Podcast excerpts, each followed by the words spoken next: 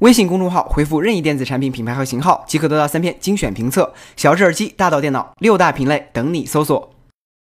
传统和前卫作为两个对立的概念，在数字时代已经演变为成败与否的关键。突破传统手机的界限，是近两年来手机厂商不断尝试的大方向。三星的双曲面屏幕突破了视觉的界限，而联想的 Moto Z 系列则是突破了功能的界限。该系列的新品终于在国内正式发布，参数我们之前已经有过介绍，这里重点补充国行版本的细节。本次发布的 Z 系列包含 Z 和 Z Play，其中 Moto Z 使用的是七千系列最高型号的航空铝背板，保证了该机五点二毫米全球最薄机身的强度。Z Play 则是是主打续航，电池容量为三千五百毫安时，能保证一天以上的正常使用。不过该机依然具备六点九毫米的纤薄机身，而且之所以这么薄是有意义的，因为它为模块化这个差异性提供了平衡。电池、贝壳投影、JBL 音箱以及哈苏相机模块，覆盖了续航、个性化、多媒体以及摄影等多种需求，也让手机纤薄的机身有了一种归属感。售价方面，Moto Z 和 Z Play 分别为三千九百九十九元和三千二百九十九元，各个模块的售价则分别为四百九十九元、六百九十九元、一千九百九十九元以及两千二百九十九元。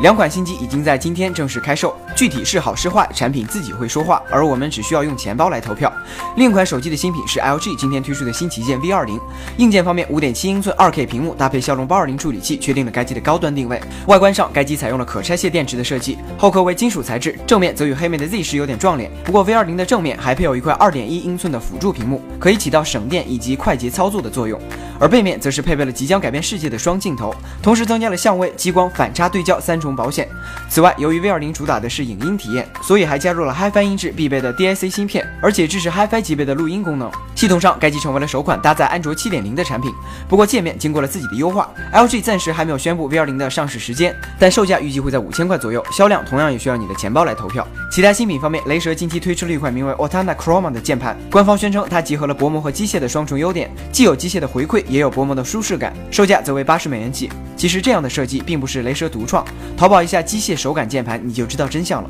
而索尼即将在明天正式公布 PS4 的两款后续机型，除了之前曝光的 Slim 版本，代号为 Neo 的产品也被提前曝光了具体配置。相比现有的 PS4，Neo 在 CPU 性能上提升了一点三倍，GPU 性能上更是提升了二点三倍。不过明天的发布会预计只会确认这些硬件参数，并不会展示真机，详细的信息可能要等到明年才会公布。最后来看看喜闻乐见的苹果消息，路透社今天发表了一篇有意思的报道，他们通过一家分析机构的数据发现，在 iPhone 七发布之前，中国社交平台上对于 iPhone 七的讨论并没有空前高涨，而在一四年苹果发布 iPhone 六时，微博上的讨论数量是今年 iPhone 七相关主题的十五倍。由此可见，你们很有必要坐等明天上午我们的发布会汇总。